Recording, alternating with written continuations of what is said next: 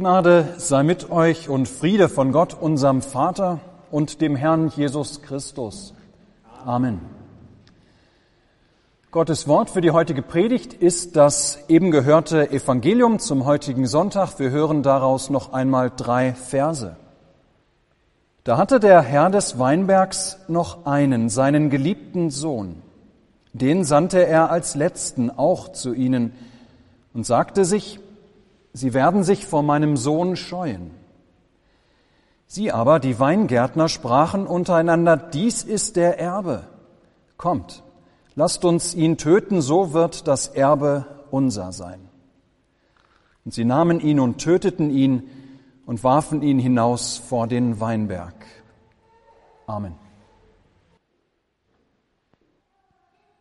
Liebe Gemeinde als solche, die direkt in oder zumindest unmittelbar in der Nähe von Weinanbaugebieten leben, ob nun diesseits oder jenseits des Rheins.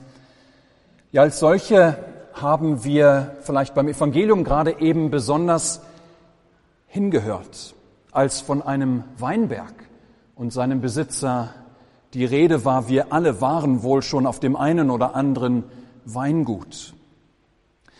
Und tatsächlich, Jesus vergleicht Gott mit einem Menschen, der einen Weinberg anlegt, der ein Weingut in Besitz nimmt. Zwar ist nicht eins zu eins an einen Weinberg im heutigen Sinne zu denken, wie wir ihn etwa im Rheingau oder Rheinhessen finden. Damals in Israel, müssen wir uns vorstellen, waren das eher Weingärten, wo es neben den Reben gleichzeitig auch Fruchtbäume gab und auch Getreide angepflanzt wurden. Und doch begreifen wir das Bild sofort. Hier ist einer, der einen richtig schönen Weingarten anlegt, mit allem, was dafür nötig ist, Kelter, Turm und Zaun. Ja, es ist ein wohl tolles Anwesen. Und um das Ganze noch besser einordnen zu können, müssen wir dazu auch noch wissen, zur Zeit des Alten Testaments war das der Traum eines jeden Menschen, einmal einen Weinberg zu besitzen. Ja, das war im Grunde das höchste, das größte Glück auf Erden für einen Juden, so einen Weinberg haben zu können. Zu denken ist in unserem Gleichnis an ein großes Anwesen. Das erkennen wir daran, dass der Weinbergbesitzer, als er verreist, dass er sein Gut nicht einfach nur einem Menschen überlässt, einem Verwalter, sondern er gibt sein oder verpachtet sein Gut an eine ganze Gruppe von Kleinbauern. Dieses Bauernkollektiv, das bearbeitet den Weinberg gemeinsam in seiner Abwesenheit. Und die Pacht, die zahlt dieses Kollektiv durch Güter. Das heißt, zu einer ausgemachten Zeit führen die Bauern an den Besitzer einen festgelegten Betrag von Wein, von Getreide und Öl ab. Solch eine Verpachtung war damals ganz typisch. Soweit, so gut. Nun stellt sich allerdings ganz schnell heraus, dass diese Pächter in unserem Gleichnis sich nicht an die Abmachung halten. Und zwar nicht, weil sie etwa faul sind und keinen Ertrag erwirtschaftet und geerntet hätten, den sie abgeben könnten. Und auch nicht etwa, weil eine Dürre vielleicht ausgebrochen war, die keinerlei oder nur sehr wenig Früchte hatte wachsen lassen, das nicht mehr genug war für sie selbst, um abzugeben an den Besitzer. Nein, daran lag es nicht. Vielmehr, so bekommen wir mit, halten sich die Pächter aus reiner Habsucht, aus reiner Habsucht nicht an die Abmachung. Ja, für sich selbst möchten sie den größtmöglichen Gewinn haben. Und eben nicht den Besitzer, der verreist ist, den sie ja nicht sehen können, der doch weit weg ist. Ja, ihm möchten sie nicht davon noch etwas abgeben müssen.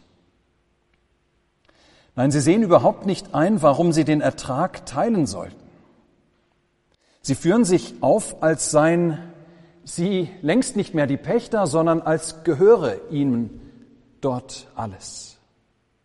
Als verfügten sie über diesen Weingarten, als ihren Besitz. Und so schicken sie den Boten, den der Herr schickt, um die Pachtzahlung abzuholen. Sie schicken diesen Boten mit leeren Händen wieder nach Hause. Was hätten wir als Weinbergbesitzer an dieser Stelle wohl getan? Ihr Lieben, ganz klar. Wir hätten mit unserem Anwalt sofort dafür gesorgt, dass der Vertrag mit diesen Pächtern aufgehoben wird, wegen Vertragbruchs, und dass sie den Weinberg räumen. Ja, für diesen Filet-Weingarten, der Traum eines jeden damaligen Menschen, wäre es kein Problem, andere Pächter zu finden. Aber ihr Lieben, an dieser Stelle kommt es zu einer ersten Überraschung in diesem Gleichnis, das Jesus erzählt. Der Weinbergbesitzer, der verhält sich nicht so, wie wir es erwarten würden. Er verhält sich nicht so, wie wir es tun würden. Jesus führt den Hörern damals und auch uns heute vor Augen, wie Gott, wie sein Vater oft überraschend anders handelt, als wir es erwarten würden. Denn sein Vater, Gott ist der Weinbergbesitzer in diesem Gleichnis. Ja, Jesus führt uns vor Augen, wie unglaublich Gott, wie unglaublich geduldig Gott ist, der Vater. Langmütig, wie viel, wenn es um uns Menschen geht, wie viel er bereit ist, in Liebe zu dulden und zu ertragen. Und so hebt der Weinbergbesitzer den Pachtvertrag nicht auf, sondern er schickt noch einen anderen Knecht. Und sogar noch weitere Knechte schickt er, als sie auch diesen zweiten mit leeren Händen nach Hause schicken. Ja, immer und immer wieder gibt Gott den Menschen die Möglichkeit, zur Buße und zur Umkehr, dass sie sich doch noch eines Besseren besinnen. Aber die Pächter zeigen sich ganz und gar uneinsichtig. Ja, sie werden sogar von Mal zu Mal dreister und brutaler in ihrem Umgang mit den Knechten, die der Besitzer schickt. Und so spitzt sich das Ganze weiter zu. Irgendwann sind diese Pächter bereit, selbst über Leichen zu gehen, um die vereinbarte Pacht nicht abgeben zu müssen. Ja, so scheuen sie nicht davor zurück, manche der ihnen, der zu ihnen gesandten Knechte zu töten. Was tun? Schließlich entscheidet der Eigentümer des Weinbergs seinen eigenen Sohn, den er besonders lieb hat, ja, dass er diesen zu den Pächtern schicken will. Er sagt sich, wenn sie schon nicht bei den Knechten, dass sie doch wenigstens bei seinem Sohn Zurückhaltung üben werden, diese Pächter, dass sie doch wenigstens bei seinem Sohn überlegt und maßvoll handeln werden. Aber nein. Stattdessen handeln sie sogar noch skrupelloser, noch überheblicher, noch vermessener. Ja, sie wittern gar in der Sendung dieses Sohnes zu ihnen ihre ganz große Chance. Denn jetzt waren sie plötzlich ganz nah dran, das an sich zu nehmen, ganz offiziell an sich zu nehmen, was ihnen nicht gehörte, was eigentlich nur geliehen war. Ja, sie waren ganz nah dran, diesen Weinberg nun offiziell in Besitz nehmen zu können. Denn möglicherweise, so überlegen sie, möglicherweise ist der Besitzer inzwischen gestorben und ist dieser Sohn der Alleinerbe. Und so schmieden sie einen Mordplan, um mit einer Gewalttat ihre Privilegien festschreiben zu können, denn so war es damals Rechtsusus, ein herrenlos gewordenes Gut konnte sich jedermann binnen einer bestimmten Frist aneignen. Die Brutalität dieser Pächter ist erschreckend. Nicht nur töten sie den Sohn kalt und berechnend, sie schänden seinen Leichnam, Sie werfen ihn hinaus vor den Weinberg, entsorgen ihn, als wäre er Müll. Liebe Gemeinde, warum erzählt Jesus dieses Gleichnis? Er erzählt es zuerst im Blick auf die Führer und die Obersten des Volkes Israel. Ja, die Sprache des Gleichnisses ist ganz deutlich auf diese gemünzt. Jesus deutet hier, was mit ihm passieren wird, dass er selbst dieser Sohn im Gleichnis ist und dass die Führer und die Obersten des Volkes die Pächter des Weinbergs Gottes, dass sie den Sohn töten würden, dass sie Jesus töten würden und ihn außerhalb Jerusalems entsorgen würden. Ihn, zu dem Gott sich in der Taufe und in der Verklärung als seinen geliebten Sohn bekannt hatte, aber den sie nicht hatten hören wollen. Sie hätten es natürlich besser wissen können. Diese, gerade sie, lasen und bedachten täglich die Heilige Schrift, aber ihre Sünde, ihre, ihr habsüchtiges Herz machte sie blind für die Wahrheit. Sie konnten nicht sehen, was sie nicht sehen wollten. Jesus lässt mit diesem Gleichnis erkennen, dass damit mit seiner Tötung durch die Obersten des Volkes es zu einer Wende, es zu einer großen Wende in der Geschichte Gottes mit den Menschen kommen würde. Die bisherigen Führer des Volkes würden nicht länger als Gärtner im Weinberg Gottes arbeiten. Es würden andere an ihre Stelle treten. Ja, Gott würde sein Volk und sein Reich anderen anvertrauen. Die Zeit der hohen Priester und ihrer Gefolgsleute war vorüber. Aber die Geschichte des Weinbergs, sie würde weitergehen. Ja, das war keine Frage. Denn Gottes Heilsplan für die Menschen konnten die Obersten nicht kaputt machen. Nein, es ist Gottes Reich, das er kommen lässt. Es ist sein Heilsplan, den er zum Ziel führt. Die Geschichte des Weinbergs würde weitergehen mit einem neuen Gottesvolk, freilich, das nun aus Juden und Heiden bestehen und in der Sendung, in der Tötung und der Auferstehung des Sohnes begründet war.